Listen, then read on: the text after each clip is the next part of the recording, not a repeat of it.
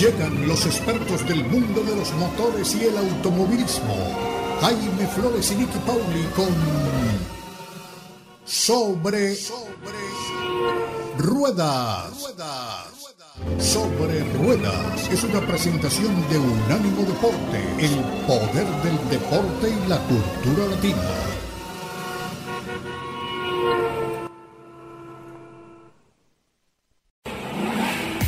Sobre Rueda. El programa donde rugen los motores. Todo bajo la lupa especializada de Jaime Flores y Nicky Paul. Con todo el análisis sobre el automovilismo en el mundo y la industria automotriz. Unánimo Deportes presenta Sobre Rueda. Sobre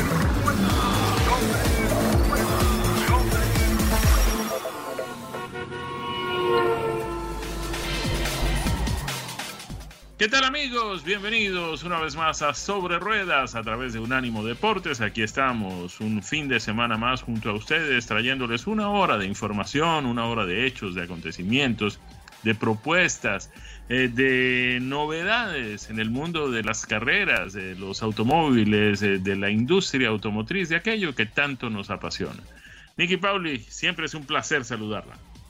Igualmente, Jaime, súper feliz de compartir contigo ante el micrófono y estar con nuestra audiencia, por supuesto, este domingo, conversando de lo que tanto nos gusta, las carreras de Fórmula 1, de autos en general. Tenemos noticias de IndyCar también y, por supuesto, de la industria. Y Jaime, en estos días alguien me escribió y me decía, cuéntame, ¿cuántos días faltan? La estoy pasando súper mal me siento como que me falta algo en la vida porque no tengo carreras de Fórmula 1. La verdad es, Jaime, que no tengo exactamente el número de días que faltan, no he agarrado el calendario para ponerme a, contar, pero sí les tengo buenas noticias porque ya a la vuelta de la esquina, Jaime, en febrero vamos a empezar con las pruebas pretemporada de la Fórmula 1 y les tengo esas citas, por supuesto esas fechas, y también las de algunos de los equipos que ya han anunciado cuándo presentarán sus nuevos autos. A ver, vamos, voy a proponerte algo. Mientras tú eh, nos cuentas todas estas noticias, si me das eh, la fecha de la primera carrera de Fórmula 1, yo comienzo a hacer las cuentas aquí en mi calendario. A ver, Jaime va, va, agarrando el calendario en el teléfono o los de papel, Jaime. Del teléfono, aquí en el teléfono. ya prácticamente es, es, la tercera mano de todo el mundo, el teléfono. Así es, el 20 de marzo en Sakhir, en Bahrein. El 20 de marzo. 20 de marzo. Así que bueno, comienzo yo a contarles que este calendario 2022 de la, de la Fórmula 1, que tendrá 23 eh, grandes premios, bueno, 23, 22 grandes premios, 23 eh, vamos a tener este año, acabamos con 22 el año pasado, aunque se suponía que íbamos a tener 23. Las carreras, como ya decíamos, arrancan 20 de marzo, entre el 23 y el 25 de febrero en el circuito de Barcelona. Serán tres jornadas completas. Luego la Fórmula 1 se trasladará a eh, precisamente a Bahrein, en Sakhir, donde entre el 11 y el 13 de marzo se disputarán otro set de tres jornadas de pruebas. A esta eh, segunda ronda de, de pruebas ya anunció el circuito que permitirá el ingreso de público. No han hablado de momento de qué medidas tomarán, si se exigirá la vacunación, las mascarillas, la distancia. Eh, Presuponemos que sí, pero todavía ellos no lo han confirmado. Eh, y pero de todas maneras es una buena noticia para los fanáticos que quieren regresar a las pistas y estar allí. También los equipos han comenzado a hacer los anuncios para las fechas de presentación de sus nuevos monoplazas. Recordemos que los autos de Fórmula 1 de este año van a lucir un poco diferentes de lo que estamos acostumbrados, de lo que hemos visto en los últimos años. Em, así que va a, haber, va a haber novedades, creo que puede estar muy interesante. El primero de los que va a presentar, al menos hasta este momento, es Aston Martin Fórmula 1 que tendrá motor Mercedes. El auto se llamará AMR22 y presentarán el 10 de febrero. Apenas un día después, el 11 de febrero, McLaren Racing, también con motor Mercedes, presentará el MCL36 y el 17 de febrero, la escudería Ferrari eh, con motor Ferrari por supuesto, estará también presentando su nuevo monoplaza al que aún no le han designado las siglas que van a usar este año. Eh, faltan por supuesto por hacer anuncios eh, la gente de Mercedes, de Red Bull, de Alpine, de la escudería Alfa Tauri, de Alfa Romeo Racing, de Haas y del equipo Williams. de todas maneras, poquito a poco se va a ir develando este panorama y vamos a, saber. ¿Hay algún equipo en particular, Jaime, por el que estés ansioso de ver el, nuevo Fórmula 1 en la pista? Naturalmente, el equipo campeón, el de Red Bull. Vamos a ver con qué nos vienen, pues, eh, tanto Max Verstappen como Sergio Pérez, ¿no?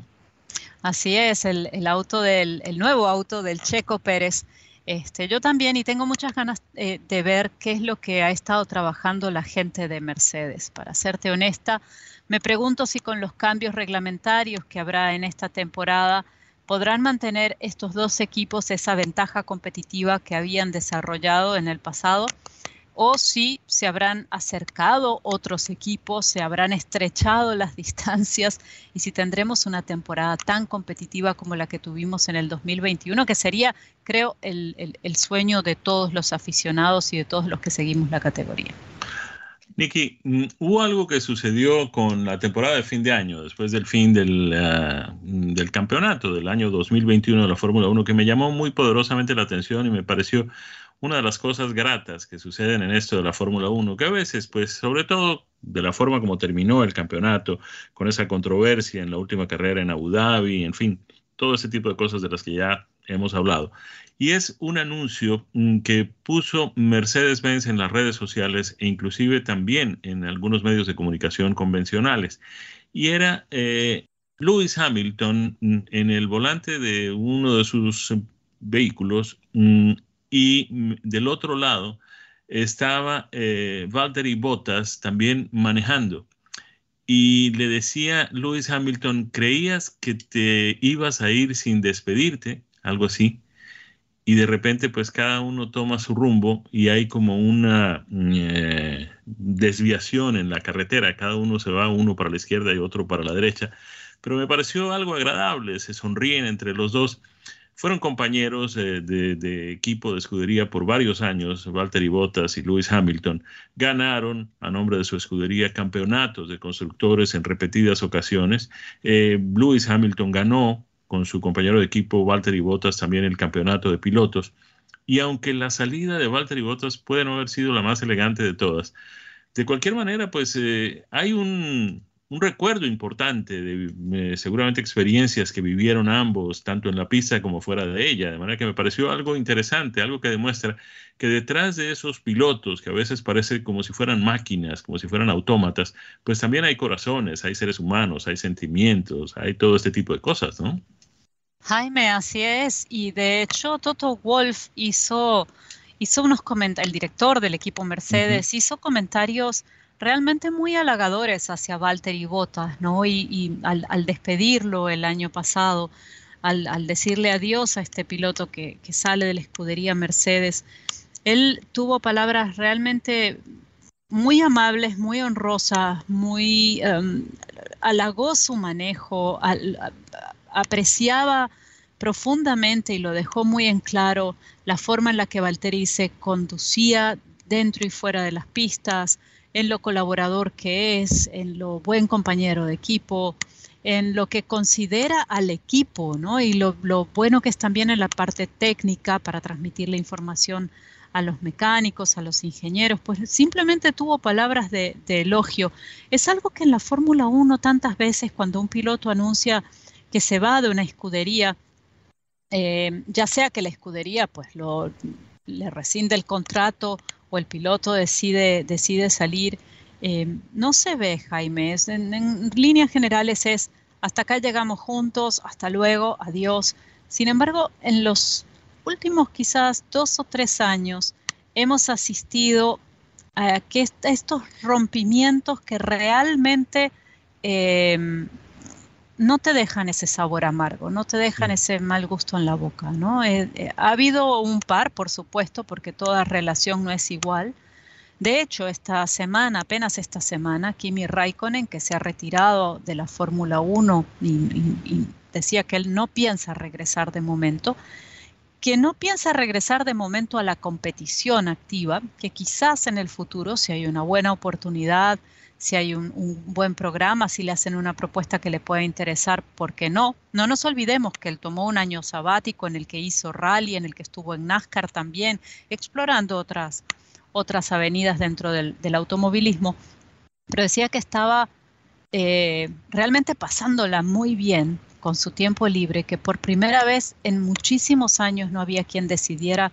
su tiempo, su agenda eh, y la de su familia, porque al tener los pilotos, uno a veces tiene la idea de que el piloto solamente tiene el compromiso de la carrera, pero los pilotos están constantemente ocupados en, presentaciones eh, de mercadeo, en reuniones con los patrocinadores, en eventos que son públicos, otros que son privados.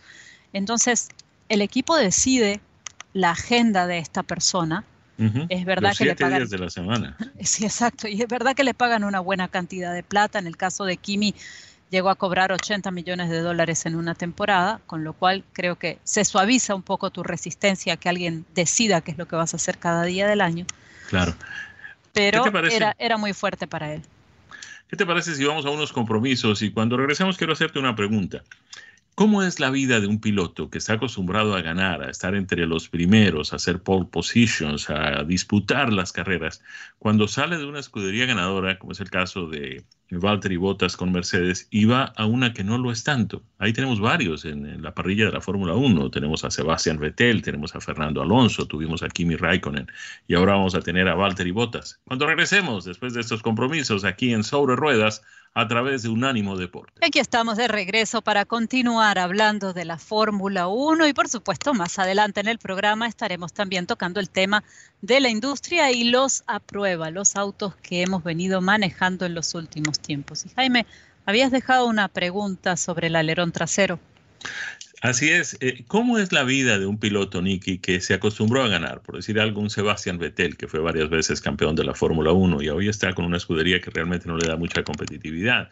Algo similar sucedió con Fernando Alonso, aunque el año pasado pues, nos dio un par de chispazos de que de pronto puede sorprendernos en este año que comienza. Ahora tenemos en esa misma lista a mm, Valtteri Bottas, tuvimos a Kimi Raikkonen, que ya decidió, como nos contabas en el segmento anterior, retirarse de la Fórmula 1. ¿Cómo es la vida de un piloto de estos? Para comenzar, seguramente ganan menos, el salario se les reduce significativamente, pero además me imagino que, el entusiasmo, las ganas de correr como, como, como lo hacían cuando eran campeones, pues de pronto no son las mismas, ahora que saben que de pronto lo que están peleando es la posición 16 o la 17, qué sé yo.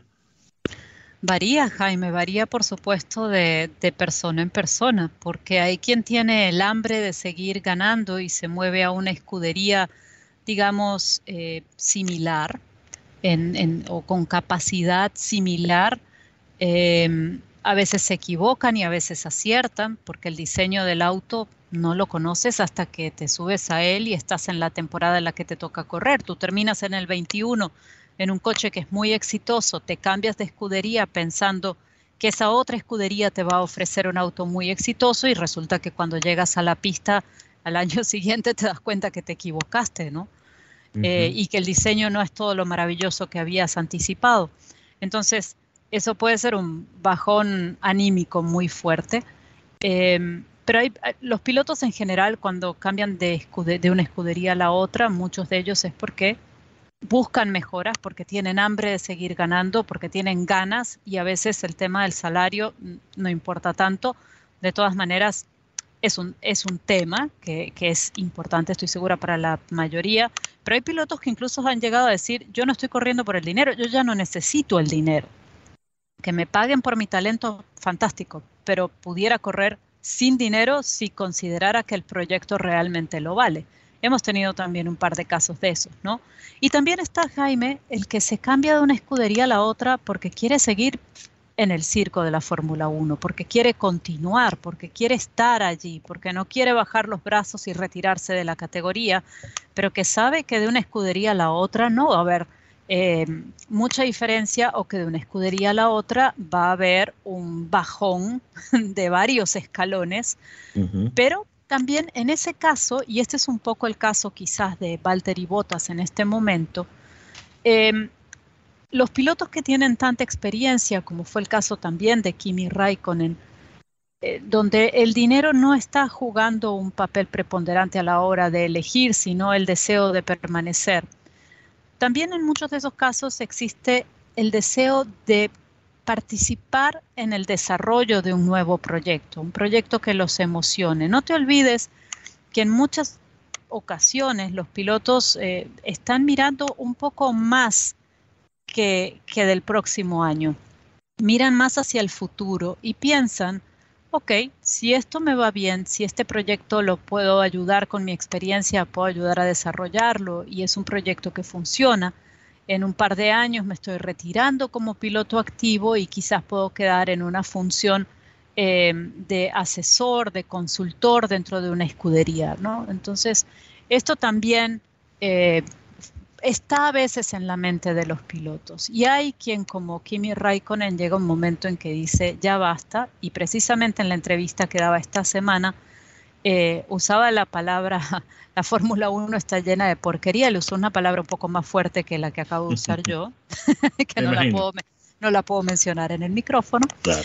Pero em, él decía que él, mientras más dinero, más política y que es desgastante y que él trataba de no, de no meterse en nada, de no hablar, de no opinar, de no saber, porque, porque si no te chupa toda la energía, ¿no? Y que no le está extrañando, pero para nada.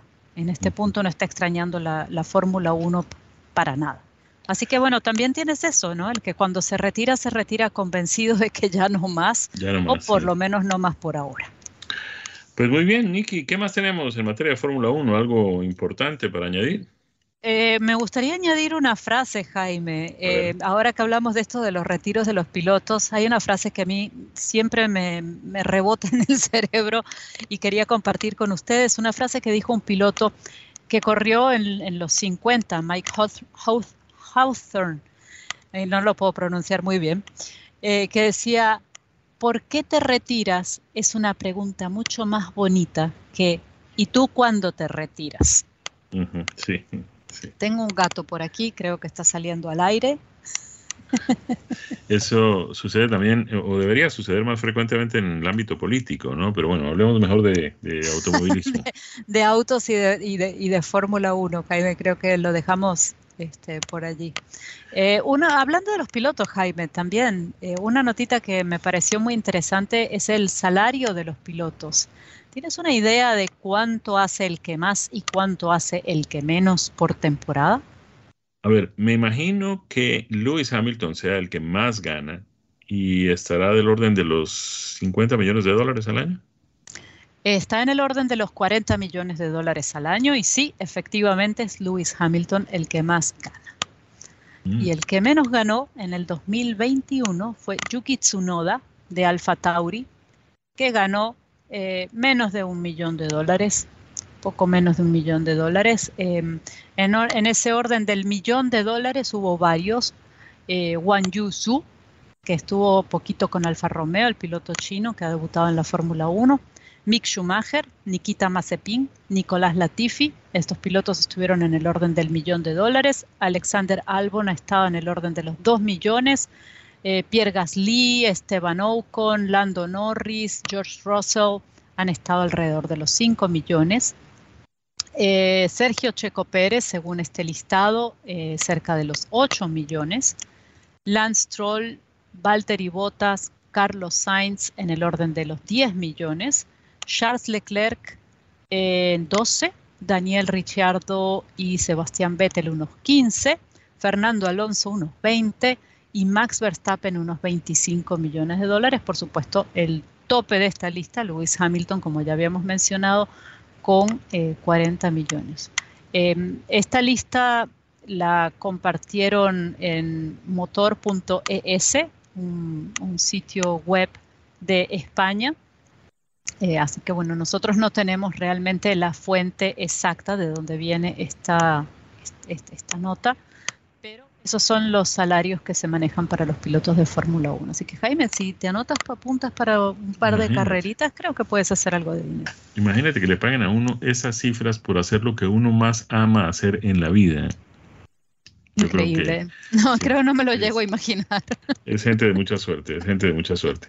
Nicky, cuando regresemos, mm, yo voy a mencionar desde ya un nombre, Tatiana Calderón.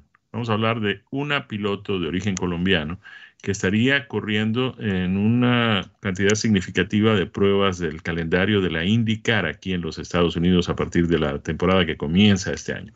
Nos vamos, cumplimos compromisos y ya regresamos con más aquí en Sobre Ruedas a través de Unánimo Deportes. Aquí estamos una vez más junto a ustedes, iniciando otro segmento de nuestra edición de hoy de Sobre Ruedas a través de Unánimo Deportes. Habíamos dejado en la guantera o en el alerón trasero, como a ella le gusta que lo llamemos, eh, Nicky, el nombre de Tatiana Calderón.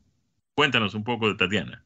Así es, Tatiana Calderón es una piloto colombiana, como anticipabas tú, de 28 años de edad, una piloto que además ha llegado a posiciones muy interesantes, Jaime, porque ha tenido una larga carrera en la que ha ido conquistando poquito a poco eh, diversas categorías y, que ha llegado incluso a ser piloto de desarrollo del equipo Sauber, que posteriormente se, ha llamado Alfa Romeo Racing, en la Fórmula 1. Esa posición la mantuvo entre el 2018 y el 2020. Y pues esta semana eh, se anunció que Tatiana Calderón va a estar disputando carreras en Estados Unidos van a ser eh, no en circuitos de óvalo, sino en los circuitos callejeros y en los mixto permanentes, eh, en la temporada de la IndyCar, con el apoyo de la compañía Rocket y en el equipo de AJ Foyt. Este es uno de los equipos que además es, es, emblemático, es tradicional dentro de la categoría, precisamente por tratarse del equipo de AJ Foyt, un hombre que ha ganado todo en las carreras en Estados Unidos. Eh, en, las tipo monoplaza, por supuesto, me estoy refiriendo, pero eh, ella espera con el tiempo tener la posibilidad de competir en los óvalos. Dice que le gustaría correr en la Indy 500, que esa es realmente la meta. ¿no? Eh, Tatiana estuvo en Estados Unidos ya en el pasado, cuando apenas ascendía por la escalera rumbo a lo más alto del automovilismo en una categoría que se llamaba Star Mazda Championship, que actualmente se conoce como Indy Pro 2000. En esta categoría ella terminó en el sexto lugar del campeonato en su segunda temporada y en ese momento comenzó a explorar opciones para irse eh, a Europa, aunque había tenido la, en mente también la posibilidad de competir en IndyCar. Eh, se le abrieron las puertas en Europa y esta piloto colombiana decidió eh, tomar esas oportunidades. ¿no? Esto estamos hablando del 2010, 2011. Eh, regresa ahora a, competir en Estados Unidos y creo de verdad que le puede ir muy bien. Una de las cosas que a mí me gusta, Jaime, de la categoría indicar precisamente, es que tiene, ofrece la posibilidad de paridad Cierto es que el equipo Penske y el equipo Ganassi son los equipos que más, renombrados, que tienen más número de victorias en cualquier tipo de circuito y, en campeonatos, también tienen mayor número de campeonatos, pero hay la posibilidad incluso para estos equipos eh, de talla media o más pequeña que puedan lograr triunfos o buenas posiciones. No nos olvidemos que con una eh, agenda similar, digamos, de no arrancar con óvalos, también hizo el pase de la Fórmula 1 a la IndyCar Romain Grosjean hace apenas poquito tiempo y Jimmy Johnson, eh, el ex piloto de NASCAR, que también pues eh, hizo ese pase primero así, circuitos mixto permanentes, circuitos callejeros, después los óvalos. ¿no? Así que yo creo que es cuestión de tiempo simplemente que Tatiana tenga la posibilidad de probar en óvalo primero y luego de competir. Es más, Jaime, yo sé que no está firmado en este momento, pero no descartaría que si se presenta una opción para, para competir en las 500 millas de Indianápolis la tomen. Habría que preguntarles a ellos, pero creo que la intención es tal que si la oportunidad se abre, la van a tomar. Pero a ver, Enrique, explícanos un poco, esa decisión de correr en un tipo de circuito y no en otros, ¿quién la toma? ¿El dueño de la escudería, el piloto, el patrocinador? Porque de alguna manera, pues primero, eh, los autos y la escudería tienen los vehículos inscritos para, todo el campeonato, de manera que pues en la carrera en la que no participen, eh, pues los patrocinadores seguramente no, no estarán muy gratos de pagar lo que tengan que pagar Mm, si su publicidad no está viéndose en el, en el auto. Eh, por un lado. Por otro lado, pues eh, la escudería tampoco tiene la posibilidad de ganar los puntos que podría ganar ese, ese vehículo, ese auto, en esas competencias. ¿Quién toma esa decisión? Y cuando no corre ese piloto, en el caso de lo que estamos hablando, cuando Tatiana no corre en un óvalo, ¿puede la escudería poner a otro piloto en ese mismo auto? A ver, Jaime, voy por partes con, tu, con tus preguntas. A la primera de quién toma esa decisión, como hablábamos anteriormente, depende. Eh, como en tantas otras cosas del automovilismo, ¿no? Eh, en general es un acuerdo entre el equipo y la cantidad de dinero que solicita el equipo para que ese piloto esté dentro de la escudería. Y ojo que no estoy diciendo que este sea el caso de Tatiana, porque yo desconozco cómo es el acuerdo con el equipo de AJ Foyt en términos financieros. Estoy hablando de una generalidad y de una suposición, pero en ocasiones es el equipo dice yo necesito que se me pague tanto para poner un auto en todas estas carreras de campeonato. El patrocinio llega quizás a cubrir una parte de eso, pero no la totalidad, y entonces de forma conjunta se toma la decisión de en qué carreras eh, va a participar ese auto con ese patrocinio. Muchas veces esa decisión, Jaime, tiene que ver con los mercados que al patrocinador le interesan también, ¿no? Y con la posibilidad de televisación de, también para, para que llegue a su público, para que su retorno por la inversión sea mayor. Eh, a veces también, y de nuevo, no estoy eh, diciendo que este sea el caso particular de Tatiana, las carreras no cuestan lo mismo eh, si son en un circuito mixto permanente que si son en un óvalo. Cuando yo eh, estaba más cercana a la, a la categoría kart, había variaciones en los precios. Y esta variación tenía que ver con la consideración del equipo del riesgo que se corría de perder un auto o de tener que hacer mayor cantidad de reparaciones por un accidente en un óvalo con un piloto que fuese rookie o que tuviese poca experiencia en este tipo de competencias versus eh, un circuito mixto permanente donde pues si te sales, te sales de, la pista y tienes un área de, escape, a diferencia de un óvalo donde el área de escape eh, no existe, es la pared, el auto va a quedar muy dañado y tienes que considerar si hay un accidente, esas reparaciones. Entonces ese costo eh, aumentaba y a veces por eso también esa decisión. Hay otros patrocinios, Jaime, que deciden yo solo quiero estar en las 500 millas de Indianápolis. A mí no me interesa el resto del campeonato.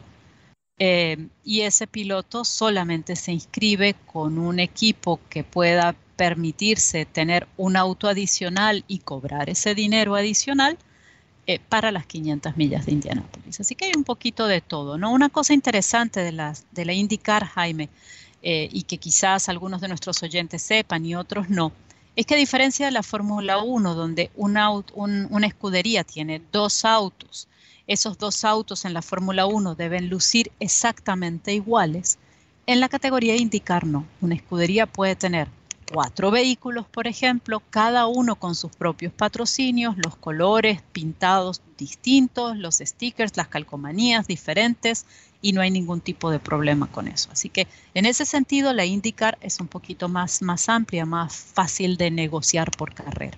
Muy bien, clarísimo, muy, muy bien explicado, entendimos perfectamente, Nicky.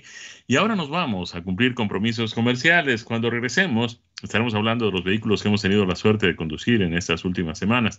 Quiero contarles mis experiencias con el Genesis GV70 y con el Nissan Pathfinder. Cuando regresemos después de estos compromisos aquí en Sobre Ruedas a través de Unánimo Deporte. Aquí estamos de regreso en nuestra última vuelta al circuito llamado Sobre Ruedas en este domingo por Unánimo Deportes para conversar de los autos ¿qué ha estado manejando Jaime? Jaime, ¿con cuál vas a arrancar? A ver, Nicky, voy a arrancar con un eh, mm, crossover absolutamente fuera de serie. Es algo que realmente ha sorprendido al mercado de manera muy favorable, a pesar de que es una marca que ha llegado hace relativamente poco tiempo al mercado. Me estoy refiriendo a la marca Genesis, que es la división de productos de lujo de alta gama de la compañía coreana Hyundai. Expliquemos un poco. Eh, Genesis es para Hyundai lo que Lexus sería para Toyota o Infinity sería para Nissan o Acura sería para Honda. Eh, en algún momento los fabricantes se dan cuenta de que sus productos mm, son muy buenos, el público los quiere, pero hay un segmento del público que estaría en condiciones de pagar un poco más por esos vehículos pero no quieren un vehículo de esa marca popular. Eh, por decir algo, mm, uno puede, cuando se gradúa de la universidad o cuando está yendo a la universidad, comprarse un Toyota Corolla. Eh, después, cuando ya constituye una familia, cambia por un Camry. Más adelante, cuando la familia comienza a crecer, pues quiere tener un utilitario deportivo, se pasa un, eh, por decir algo, un RAV4 o un Forerunner. Eh, y en fin, así va creciendo. Pero llega un momento en que pues ya uno comienza a ganar un poco más de dinero, tiene una posición social un poco más alta, en fin, todo ese tipo de cosas. Y ya lo que tiene Toyota no es tan atractivo. Entonces, pues hay que buscar algo en una marca diferente. Puede ser una marca alemana, una marca, en fin. Ahí aparece la necesidad de crear una división como la de Lexus eso que le había pasado a los japoneses eh, hace tres o cuatro décadas, pues terminó pasándoles hace menos de una década a los coreanos. Los coreanos tuvieron, en el caso de Hyundai, todavía no ha sucedido lo mismo con Kia, pero Hyundai decidió que ya había un mercado importante para sus vehículos de la marca Hyundai, pero había que satisfacer también las necesidades de un segmento del público que está dispuesto a pagar un poco más por algo un poco más significativo también, algo de más alta gama. El secreto es que ellos llegan a competir con otros, eso fue lo que sucedió en su momento con Lexus. Lexus llegó a competir con Mercedes en, esa ocasión y entonces tenían que salir con un producto que fuera eh, económicamente más viable que el de Mercedes, es decir, que costara menos, que fuera más barato que el de Mercedes, pero que ofreciera básicamente las mismas condiciones de lujo, de sofisticación y de calidad. Eso ha hecho Genesis con estos productos que está lanzando al mercado. Genesis lanzó inicialmente los mm, automóviles, tiene tres, el G70, el G80 y el G90, y han decidido entrar también en el segmento de los eh, utilitarios, porque todo el mundo lo sabe, el mercado se está dirigiendo hacia ese tipo de productos. La gente ya no quiere los automóviles, ahora la gente quiere las camionetas, los SUVs o los crossovers. Este es un crossover el GB70 del que estamos hablando es un crossover. En la medida en que se basa en la plataforma del sedán deportivo G70, que es entre los automóviles el más pequeño de la marca Genesis. Le han puesto dos opciones de motor, ambos um, turbocargados, uno de 2.5 litros y 4 cilindros y uno de 3.5 litros V6. La tracción en las cuatro ruedas es estándar en todos los modelos del GB70 y vienen con una transmisión automática de 8 velocidades. Es un utilitario deportivo. Eh, ellos quieren llamarlo crossover y volvemos a insistir, eh, la razón por la que se llama técnicamente crossover es porque está basado en la plataforma del eh, mm, automóvil G70 pero en materia de tamaño no tiene mucho que envidiarle a los SUVs, que son más grandes, porque son basados en plataformas de camionetas o de pickups. Es suficientemente grande, tal vez la única queja que alguien podría tener es que no hay mucho espacio para las piernas en la silla trasera, pero de todas maneras sigue siendo muy ventajoso, sigue siendo muy agradable y además en materia de lujo y de sofisticación no tiene nada que envidiarle a vehículos que son considerablemente más costosos. Por ejemplo, el 2.5T, que es el modelo básico de este GB70, tiene un precio que comienza en los 42.595 dólares y compite con vehículos que están por encima de los 60 y pueden llegar hasta los 70. El más sofisticado de todos estos productos eh, GB70 de Genesis es el 3.5T Sport Prestige, que tiene un precio que comienza en los 63.545 dólares, 20 o 30 mil dólares por debajo de vehículos muy similares que no ofrecen las mismas condiciones de desempeño que tiene este GB70. Con el motor más pequeño, el de 2.5 litros, ofrece 300 caballos de potencia. El V6 tiene 375 caballos de potencia. Esto no significa, el modelo que manejamos era un 3.5T con el motor V6 y nos daba una aceleración de 0 a 60 millas en 4.9 segundos. Además, hay otra cosa que es importante de destacar, perdón, que es que en materia de economía de combustible, a pesar de todo ese desempeño y de toda esa eh, fuerza que produce el motor, en materia de consumo son 19 millas por galón en la ciudad y 25 millas por galón en la autopista. Muy recomendable este Genesis GB70 para alguien que esté por ahí buscando un vehículo utilitario crossover con eh, mucho lujo, mucha sofisticación, una apariencia realmente muy atractiva, es algo que vale la pena considerar. De ahí pasamos a otro vehículo que también es muy interesante, aunque pues no tiene las mismas ambiciones en materia de lujo, sofisticación y sobre todo prestigio, pero que no deja nada a desear. Se trata del Nissan Pathfinder, que está completamente renovado para esta nueva generación. La gente de Nissan le ha puesto a este vehículo un motor V6, un motor V6 muy interesante, muy potente.